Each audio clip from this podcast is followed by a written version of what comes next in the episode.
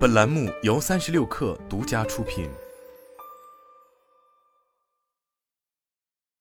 本文来自三十六氪作者李晓霞。十一月八日，天眼查消息称，阿里巴巴新加坡控股有限公司于近期已申请注册“酱酱好”商标，国际分类包括方便食品、食品，当前商标状态均未等待实质审查。据盒马情报局公众号显示，“酱酱好”是盒马最新推出的自有品牌，旗下主要是针对蒸、卤、拌、泡、焗等烹饪方式的复合调味料商品，满足用户最常购买的食材以及最常见的烹饪需求。二零二零年五月，盒马推出的冷泡汁成为该系列的首款商品，后又推出了中式沙拉、川式椒麻汁和虾子豉油蒸海鲜用的料包等。公开数据显示，复合调味料市场规模由二零一四年的六百五十四亿元增长至二零二一年的一千五百八十八亿元，年复合增长率为百分之九点二八，高于调味品行业整体增速。据弗洛斯特沙利文测算，对标日本复合调味品的渗透率和行业集中度。国内复合调味品市场预计二零三零年有望达四千亿元。